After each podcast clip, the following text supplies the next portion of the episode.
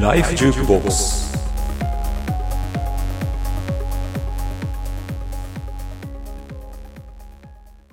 新作を作っていて、はいそれは、あの、デジタルシャマープロジェクトって作品なんですけど、あ、あはいはいはい。これもペーパーを使った作品で、おー。でそそれはなんかもう、性っていうのは数年間作ってたんで、うん、うん。それからもう180度とか、まあ、対局の。人が死ぬことについてのさ、生まれるとこから。死、死とか弔いとかをテーマに新しい作品を作っていて、うんこれもちょっと音音であまり伝わらない気がするんですけど、OK。これも動画流しますよ。はい、これはペッパーを使って、うん。その亡くなった方の痕跡を宿らせるっていう感じですね。1ヶ月ぶりました。あーなんかこう、やっぱりね、これ亡くなった方？まあ、本当は今来てるんですけ まあ、な何がしたいかっていうと、うん。あの、まあ、誰か亡くなった後、しあの、まあ、葬儀とかするじゃないですか。うん。私はあれを、まあ、自分のおばあちゃんの葬葬儀に行って、はい。すげえってなんか感動 したんです。すげえ。まあなんか、うん。今までなんかそんなに葬儀とかに参加したことことがなくって、何のためにある,、あるんだろうぐらいに思ってたんですけど、うん。もうやっぱ、体験したら体験したで、なんか誰か身近な人が亡くなったっていう喪失をちゃんと受け止めるためのプロセスがちゃんと、うん、うん。なん。か人類の父が詰まってるとあれにはってうん なるほど。思ったんですね。うん。で、そういうなんかその弔いっていうのを、その、まあ私もともとテクノロジーを使った作品いろいろ作ってたんで、うんその新しいテクノロジーに移植するとどういうことができるんだろうっていうのをうん考えるぞっつってうん。作ったのがこれで。まあ何ができるかっていうと、亡くなる前にその人の顔とか声とかうん。仕草の特徴とかをペッパーにも全部ププログラミングしておくんですね。で、こんな感じで、こ体ないって結構いいよ。れあの、憑依した瞬間なんですけど、今日来た瞬間。やっぱ、行ったり来たりできるといいよね。これ私です。こういう感じなんだ。体を味わっていく。悪くない。ああ、なるほどね。もう魂だけになっちゃったけどそうそうそ、うペッパーに宿って体を動かせると。そう。で、四十九日間だけ一緒にいられるんですよ。あえ、そうなの？そうそうそう。ー。なんかこう、別れるためのプロセスとして、そうですそうです入れてもらうと。まあクッション的な、助かりまたパチスロ行ったの？またパチッともうやめて。割と生前元気だったよね。そうだねくし。ゃみとか、してあげるから。はい。すごいね、ロボットがくしゃみしてるってのが。結構あの、ロボットの、って、あの、人工的な音響合成で喋るんですけど、うんなんか肉声を入れるとすごく生々しくなって、うん。なんか、あー謎に存在感が出るのがいいいいなと思います。はははで、は。これは、あの、まあ、雫に立つと、もうお晴れを言って、最後はさよならって結局するんですよ。雫にああ、四十九日ね。じゃあ、もう喋りたいことは喋り尽くしたので、えっと、ちょっと残念なお知らせなんですけれども、のお知らせなんですけど、うんなんだか四十九日っていうのがもう経っちゃったらしく、僕そろそろ行かなきゃいけないんですけど、体に気をつけてね。ちょっと今寒いから、あったかくして、夜はちゃんと寝てください。これぐらい一緒にね、あの、いられたら、あの、まあ、る。そうだね死んじゃった自分に。元気で、また会いましょう。ああ、体がなんてもうなんだ。このおかしこれやばいな。あ、でも気持ちいいよ、2回目だもん。慣れてる。2回目だから気持ちいいよ。意味がわかんない。これで息が抜けていあくと。行っちゃったとあ。そうです、そうです。で、最後は、落ちるっていう。あーなんかこれでも、あれだよね。あの、実際に、わかんないよ。不謹慎って言われるかもしれないけど、まあ、こういうのやってやっぱり結構胸にくるものあるよね。ああ、いや、本当に。なんかいいと思うけどね。あうんありがたいです。ね、本当に、本当突然死とか、あ、そうなんです、そうなんですよ。ってなると、なんか、別れが言えることって、うんそんなにいつもあるとは限らないんですよ。ね確かに。なんか、そういう時の心の。こう和らげるじゃないけど、あ、そうです。有用期間みたいなものを作るそう装置としてペッパーを使いました。ねさっきまであんあん言ってた人とは思えない。本当だよね。本当だよね。180度よ。振り幅。私もなんか、その、ずっとわ笑えるエロ作品作ってて、うんななんかそのやっぱ、おばあちゃんの死とかきっかけでこう、うんガーって方法を変えたんですけど、初めなんか全然違うなって思ったんですけど、うんでも実はやっぱ同じようなもんだなって思って、なんかその生とか死っていうのは、人間の存在の根本にうん関わるところじゃないですか。うんでもその割にやっぱその日常生活ではなんかなかったことにされるというか。確かにね、ちょっとタブーっぽいね、タブーっぽいとこ感じの。そうだね。でもそそれをなんかそのタブーのままにしておくと結構人の心の中にこう変なおもやとか檻が溜まっていくというか、なんかそこにちょっと光を当当てて、うんまあ割とポップな感じにして世の中にこういうのあるよっていうふうにうん。お知らせするのが自分の仕事や。うんまあ仕事かはわかんないですけど、なんかうんやるべきことやというふうに最近思い始めました。今の説明でね、だいぶ厚みが増した。ね、大根から来るからさらになんか、そうなんだよ。な、なん、なんなのこの世界観？そうなんだよね。いや、すごい。すごいよね。ややっぱそれも、あの、会社辞めて、すごくやっぱ、あの、自分のことを考える時間っていうのが増えて、やっぱ、普段の、まあ、会社に行った頃って、まあ、普段の仕事でバーって追われて、それと、まあ、自分のこういうのをやっても、それどころじゃなかったんですけど、うんまあ、やっぱその、ある程度2、3 2 3週間なり考える時間が増えて、あ、なるほどねっていうのを日々発見があったんですよ。なんか、これだったんだと、やりたいことは。ななんで、あ、なんかやっぱ、わーってやってる時、よくわかんないけどやってたんですけど、うん振り返るとな、あ、そういう興味分野だったんや、やっていうのに繋がりました。なるほどね。ね、自由にできる。うん。そうだね。まあ自由じゃなきゃある意味できない発想だよね。企業がやる意味がないもんね、これね。そうだね。わかんないけどね。ね。うんまあ、企業は扱いにくいですよね。そうだよね。んそうだよ。ね。やっぱね。まあ、そういうものを扱扱うとちょっとき危険があるっていうのまあね、一個間違えたら燃える。そうなんです。そうだね燃えやすいです。もうこれ、これもね、本当に、あんまりこう、こういうのに理解がない方からしたら、うんあ、不謹慎だ。そうだね。可能性も全然。うん、って言われるかもしれないけど、でももしかしたらこれ救われる人もいるかもしれないし。そうなんですよ。ななんか、これが、あの、あアーホっていう番組に割とでできたすぐ、うん。あできてからすぐに。出たんですけど、あの、アーホって、アホな、笑えるアホなアアートを扱ってるフジテレビのあ、フジテレビさんの番組ですね。で、そこにもう出て早々になんか出たんですけど、あ、なんかちょっと、見たよ。そう、どういう風に言われるんだろうって思ってたんですよ。うんでも、うなんか反応を見てると、あ、なんか本当に感動したとか泣いたとか、あと、まあ、ちょうど親しい人亡くしたばっかりで、なんかこの感情をどうすればいいかわかんない時にこれを見て、なんか、救われましたって言ってる人がいて、あ、なんかやってよかったなって思いました。そうだ。ね。なんかさ、こういうのってさ、例えば友達とかがいっぱいいたらさ、うんもう亡くなっちゃったねってってみんなでこう悲しみを共有とかあるけどさ、うんじゃあ、その、もうほとんどみんな死んじゃって、うんついにあいつまで亡くなったかって言ってあさー、誰とも悲しみを共有できない時って俺こういうのでも全然いいと思うんだよね。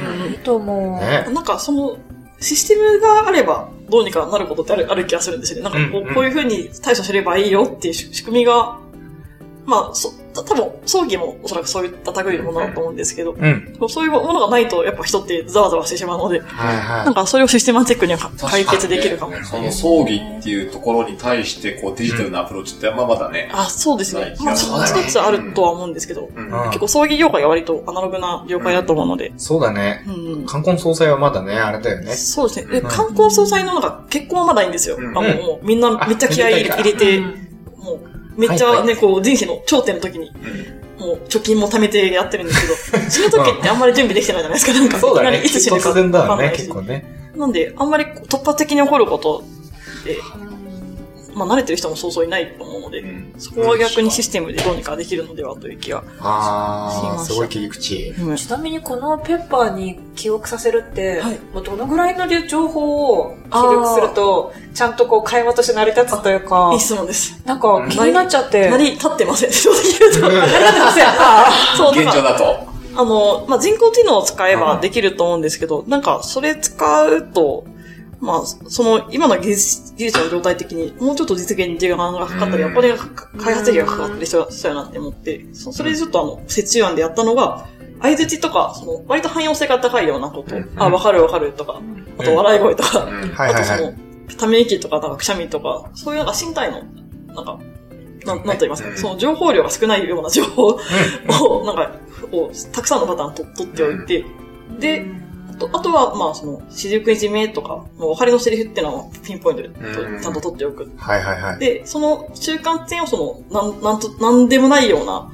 なんかうなずきとかで結構埋め埋めてるんですよ。はいはいはい。これね、あの、まだ発展途上だと思うんだけど、うん今後ロボットって人の生活と一緒にするようになっていくと思うじゃない？そうですね。そうするとさ、もう仕草を見るわけでしょ、ロボット。うんうんうんそれでね、人工知能が発達して。そうですね。モーションキャプチャーとか、なんか、そうだよねセンサーがもっとちっちゃちっちゃくなって、いつも稼働できるようになるってことああと、むしろ家にそういうセンサーついてて、うんうんこれぐらいの時にこの人は、この人はこうしてたっていうのを記な憶ね。そうなんだよこの間、そうそうそう。すごい世界なんですよ。Google のね、うんあの、この間カンファレンスに行ってきて、まあ、Google の API、Google の機能をお前らに提供してやるよ的な。あの、のがあって、そこでね、はいはいはい画像認識の API があって見てたんだけど、あのテンソーフね、ローですか？もしかして。 TensorFlow。あ、 TensorFlow は人工知能の学習の方なんだけど、それとはもっと違う。もう本当に画像認識。あー、なるほど、なるほど。例えば画像を放り込んでやったら、誰だって認識しちゃうっていう、結構そういうのをね。あれも一応その、む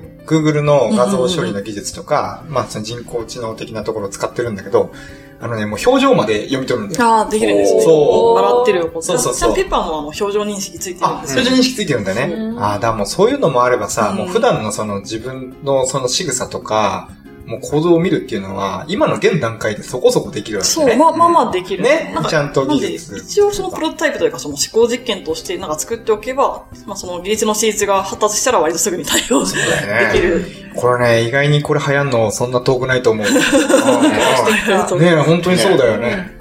投資が欲しいですね、投資が。お金の話お。金がね。投資家の皆さん、チャンスですよ。ねチャンスですよ。文化庁の支援をもらって1年間やってたんです会社員の時に、はいその、文化庁が若手のそのメディア芸術のクリエイター向けの、うん。うん。きなんか、ななんか支援事業みたいなのをやってて、それで私はこのプランを出して、その事業を通してここまでとりあえずプロトタイプ作ったっていう。あ、そうなんだね。そうです、そうです。今ちょっとお金の話が出たけど、はい。い今もう会社辞めて、はい。い生きていけそう。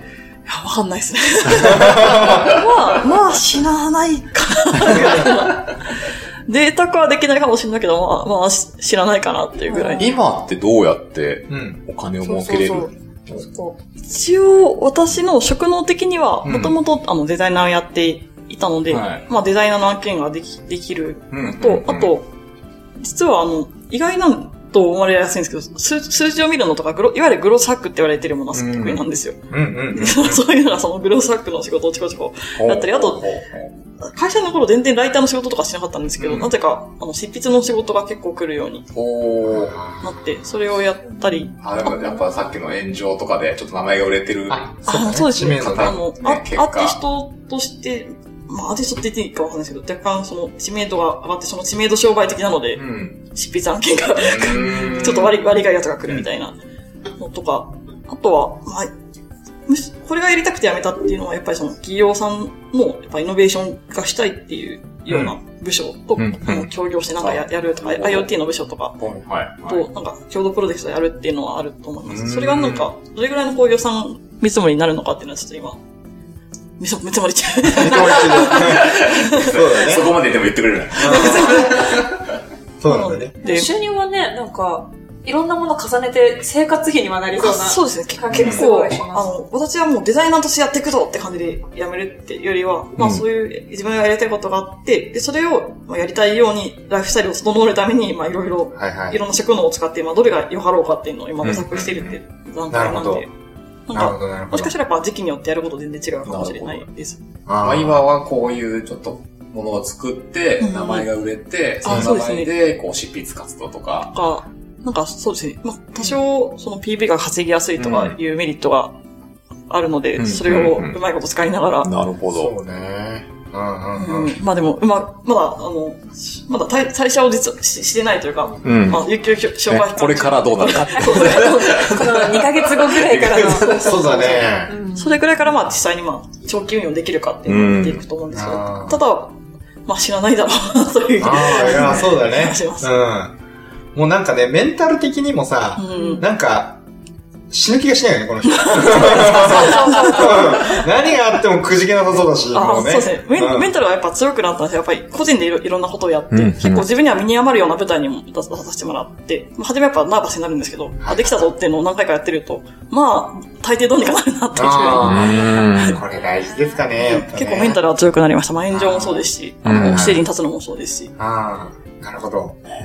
これから得意するこ方れ、メンタルが大事です。ねいや、っぱ不自分が炎上したらもう、う、折れそうだもん、多分。だってさ、炎上ってことは直接言われてるわけじゃないじゃん、あの言葉というか。ああ、ね。対面でね。話し合えないからね。うんそれでも傷つくんだからさ、やっぱり。ね結構、結構な言葉言われてんじゃないかなと思うけど。そうだよね言葉は言われてます。結構、あの、自分の名前で検索すると、まあ、え炎上の記事とか見ると、あ、酔っ払ってないと見れないですよ、それは。酒が入ってると、キラキラ笑いながら見れるんですけど。そ れもすごい。つまみがうめえみたいな。ああ、そうなんだね。そうそうそう。ね。まあ、シラフで見ると、まあ、気分良くないんで。うん。でも、そそううだよねまあ、見る情報は選べるんで。うん。時期によっては、今、その炎上してからエゴサーチ控えようみたいな。そうしたら全然問題ない。大変な時は見ない。そうです、そうです。そうだね。大事。うん、大事でね。まあ本日も実は我々飲んでおりますが、はい。ええうん本日はサントリーの金麦を、美味しい金麦。美味しいね。サントリーさん、スポンサーでも何でもない。お待ちしておりますよ。グビグビ出ちゃうね。グビグビいけちゃうね。うん。私がなんで、こんな収入不安定でも安全、安心していられるかというと、死なないと言われたんですよ。やばい霊媒師の方に。やばい霊媒師だった。話すごい。やばいね、やばい。いいろんな意味でやばいけど。何知らな何い。ちなみにあの、決定的な辞めるに至ったトリガーが何かって話をそういえばしなかったんですけど、そうだね。あの、足を折ったことなんですよ。はい？骨折したことがトリガーで。ああ。骨折したのはなんか聞いたんだけど、どういうことですそうそうなんかか、一応その経緯をちゃんと説明すると、私がまだ会社員だった頃に、まあ、ぼんやり、あ、いつか独立した方が良さそうだなーって頭の片隅でうん。思いながらも、うん。まあでもとはいえ今の反響すごくいいし、まあ周りのいい人たちだし、まあちょっと、もう何年かいるかなって思ったんですね。うんでその時あの、たまたま知り合いが、なんか、あの、アニメーション作家の知り合いが展示やってて、パワースポット、パワースポット展っていう名前のはは。展示をしてて、あ、なんか面白いって思って行ったんですけど、そこには多分、そのパワースポットっていう展示にちなんで、占い師さんがいたんですよ。うん。なんか、なる。そうそう。で、その人が、私結構、自分も占いできるし、占い師の友達も多いんですあそうなの？そう、そうなんですよ。実は、何ができるの？そうなってきますよ。何何占いでちあの。ホロスコープですね。ホロスコープリーディングが。ホロスコープ。まずわかんない。あの、西洋先生術の、まあ、いわゆる、あの、あなたは足しだ、止めだとか、あるやつはいはいはいはあれは、やっぱ氷山の威嚇でもっとブワーあるんですよ。あの情報が。それを全部こう細かく読み解いて、その人の人生がどういう傾向があるかっていうのをうん読み解くっていうものがあって、まあそういうそういうのは自分でもできるんですけど、うん。でその人人の、夏目さんっていう方だったんですけど、うんうん女性のうん。綺麗な、綺麗な。重要。綺麗なそう、すごい綺麗な素敵なお姉さんがいて、うん。なんかこう、軽い気持ちで、ちょっと独立しようと思ってんですよね、みたいな話を。したら、え早くしてくださいって、巻きで、巻きでって。巻きで？そういうアドバイスある言われて、う えなぜかっていうと、その、あ。私の、その人はなんか守護霊が見えるみたいな感じの能力持ってる知事の人人で。なんか私の守護霊みたいな人が、本当に早くあの会社から出して独立ささせて、まあ、自分の事業、つうか自分のやることやってほしいから、あの、足を折って、あの、ゆっくり考えさせようとしてる。守護霊が？すごい守護霊が、そう。あ結構あるらしいです、そういうの。なんか、割と体育会系な守護霊ね。そうだね。あ、とりあえず足折るかっつって。ーそのぐらいのことしないと動かないかもって。そうです、そうです。守護霊的に人ってななかなか、あの、気づかないんで、そそれぐらいして、うんあの、動けないようにしないと考えるきっかけってないから、うん忙しくって、はあバタバタして、暴殺されて、まあ私も実際その時暴殺されてたんですけど、忙しくって。で、そ本当にその2週間後におったんですよね。会会社の中で。言われてたことが、みたいあ、な。そうです、そうです。あの、会社の、なんか上司の面談の前に、こう階段降りてたら、んなんかこう、普通折らないじゃないですか。そうだね。転げ、転げ落ちてを足折って。まあ、転げ落ちてだから、踏み外しちゃ折って。その時ね、守護霊が、今だ今、そうそう、今だって。そうそうそう。で、なんか、5年働いてそんなこと、やっぱ今までないし、普通に骨折なんてそうするもんじゃないから、あ、やっぱりか、みたいな、なんか、変に確信そうが。か。これ、結局その守護霊のそういうことなんだなってそうそうそう思って、そう。で、その一週間後に、あの、上司に、あ、ちょっとやめようと思っへて言うたっていう経緯でやめました。そうだよね。二つあるよね。まずその、守護霊がそのきっかけを作ってくれたっていうのもあるし、うん。このままこの会社にいたら次守護霊に何されるか分かんない。でもそう、まあ、もう気づい、気づいたと思うから、うん。あの、もまあ、まあ、もうお前分かっただろう、うと。分かったろうっていう感じで、うん。超怖えもうなかなか足折ることないと思うんですけあ、ど、そうだね。でもそこまでして出したかったんだという何かを感じたので、でも実際やっぱその辞めるって思い、まあ、別に対外的に言う、言うまあ、段階じゃない時も、なんかわかんないけど、仕事、執筆のオファーが来るとか、やっぱ決めたら来るんですよ。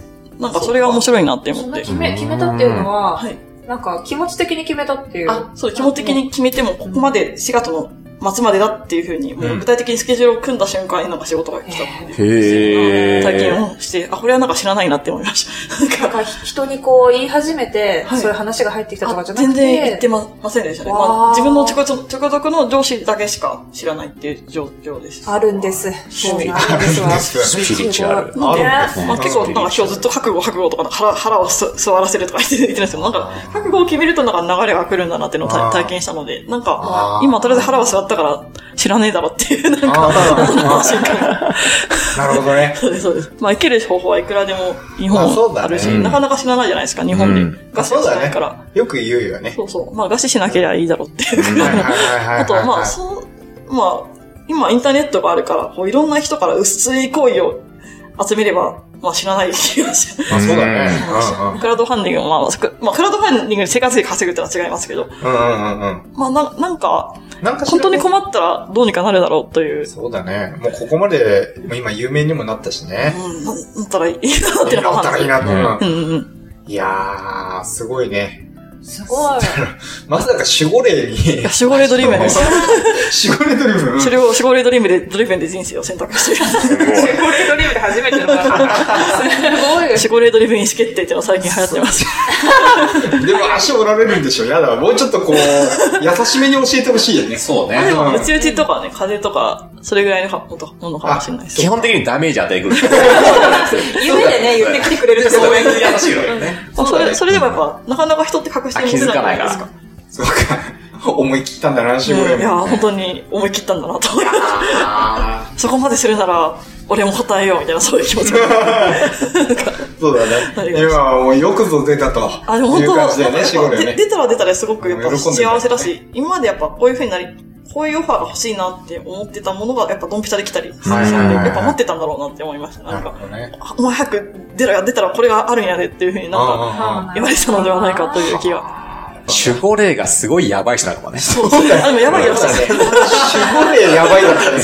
やっぱ、まあ、自分の本性はおそらくそういう、まあ、目に見えないものとか人間の裏側にあるものとかいうものを本当は信じて生きているタイプうん。で、まあでもそれだけだだと無防備なんで表面的に武装したり、うん。まあやっぱそういうものってやっぱ安全じゃないじゃないですか。うん。まあ不安定なものだし、まあ叩かれたりすするし、でそそうだよね。それで世の中を渡っていくための計算を身につけたという感じです。多分ビジネスライクに見れ見れるとしたら多分そのせいです。そうだね。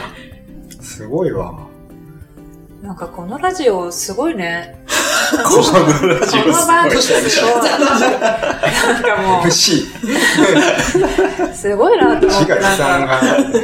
いやもうなんか私、く来る人来る人みんななんかすごいなと思って。恐縮でございます。それはね今日もありがとうと。本当だね。ちょっと今回も、すごいよね。また、こんな感じになると思わなかったんだけど。スピリチュアルなもう話普通に俺的にはもう、あい声とかで、わーっていうことで1時間終わるつもりだったんだけど、まさかスピリチュアルな感じになる結構どんどんこう自分の中がドロドロしてきたんですよ。独立してやっぱ自分のことを考えれば考えるほど、うんやっぱその自分は、世界の裏側にあるこうドロドロした人間の本性とか真相心理みたいなものを,、うんうん多分探探るために来ているんだっていうふうにこう謎にこう分かってきたというか。違うわ。ちょっと違うね。うん。でも求めてるものだと思う作品とかが本当にそうだよね。人が声に出さないあもそうですねのだらけ。そうだねだらけな。そうだねそれがすごく、それと、がよりどころっていうぐらいになんか、実はよかかってるものなんですけど、うんでも声に出して言いにくいし、それを避けてやっぱみんな、私もそうですけど、生きてる気がするので、うんうんうんうん。それを、でもそのまま出すとやっぱ、あの、みんな目をそらしちゃうと思うんで、うんこう、グロいとか怖いとか、もうもうちょっとなんか笑えるものとかメディアに取り上げられやすい形にして、キャッチ。して出すっていうのをやろうと思います、これからも。なるほどね。なんだろうね、こう、まあ、独立したわけだけど、はいはいはい一言で言うと何なんだろうね。独立ですか？あ、独立して、はいこう、肩書きをやっぱ一言で言うわけじゃないですか。まあ、俺で言えば、エンジニアです、みたいな。うん。うん。いや、すごい困るんですよね、それ。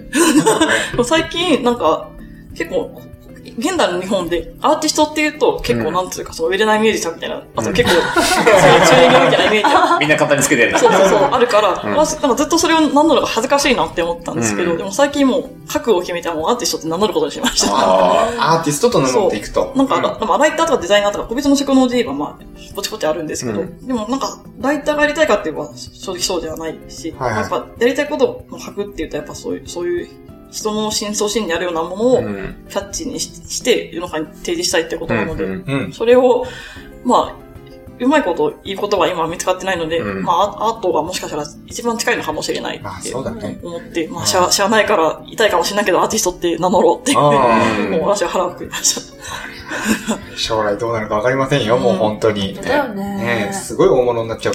名乗るといいですね。友達に自慢しちゃうかもしれない。そうだよね。俺のラさみたいなね。ラジオに出てくれたんだぜ、みたいな。でも結構やっぱ初めね、やっぱい痛いってなるぐらいでちょうどいいと思いました。なんか、うん。やっぱ新しい肩書きとか、自分がこうなりたいっていうのって、やっぱ初め背伸びするじゃないですか、多少は。はいはい。でもそ、その背伸びがないとやっぱ自分が開かないんだなっていうのが分かったので、もう背伸びし、というか、まあ痛いの覚悟でもアーティストと最近は、堂々と名乗ることに、かっこ笑いがまだついてるけど、まあ、なるべくかっこ笑いとか、かっこ仮っていうこのニュアンスをなるべく払拭するように今頑張っているところです。ちゃんと実績をつけると。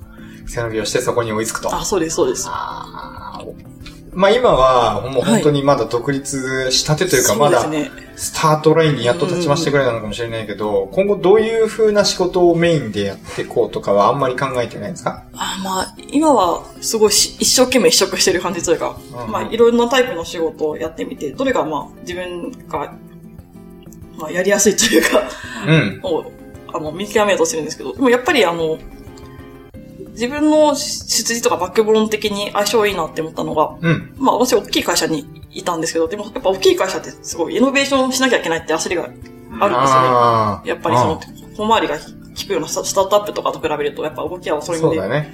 でそういうなんかその、割と古い会社とか大きい会社のイノベーションをお手伝いするような仕事を、おーまあ共同研究もそそうですし、なんか、うんまあそう、そういうものをやると結構私はテンション上がるぞというのが、なるほど。なんかあーなるほど1ヶ月ぐらいなるほやど。まあいろんな打ち合わせを見てて気づきましたが、はいはいまあでも言うてわからんです何をしていくのかは。なるほどね。お聞きになりましたか？大企業の皆さん。イノベーションを起こしたいんだったら、石原さんにご一報でもわかるんですよ。やっぱその自分もその大きい企業にいて、うん新しいものを作ろうとするんですけど、うんやっぱ難しいっていう機会にすごく何回も直面してて、そういうのってやっぱその副業でやってた、個人でやってるようなことの方がやっぱ圧倒的にやりやすかったんですよね。うんうんうん。まあ変なものを作ってパーンって出すっていうのは、承認も何もいらないし。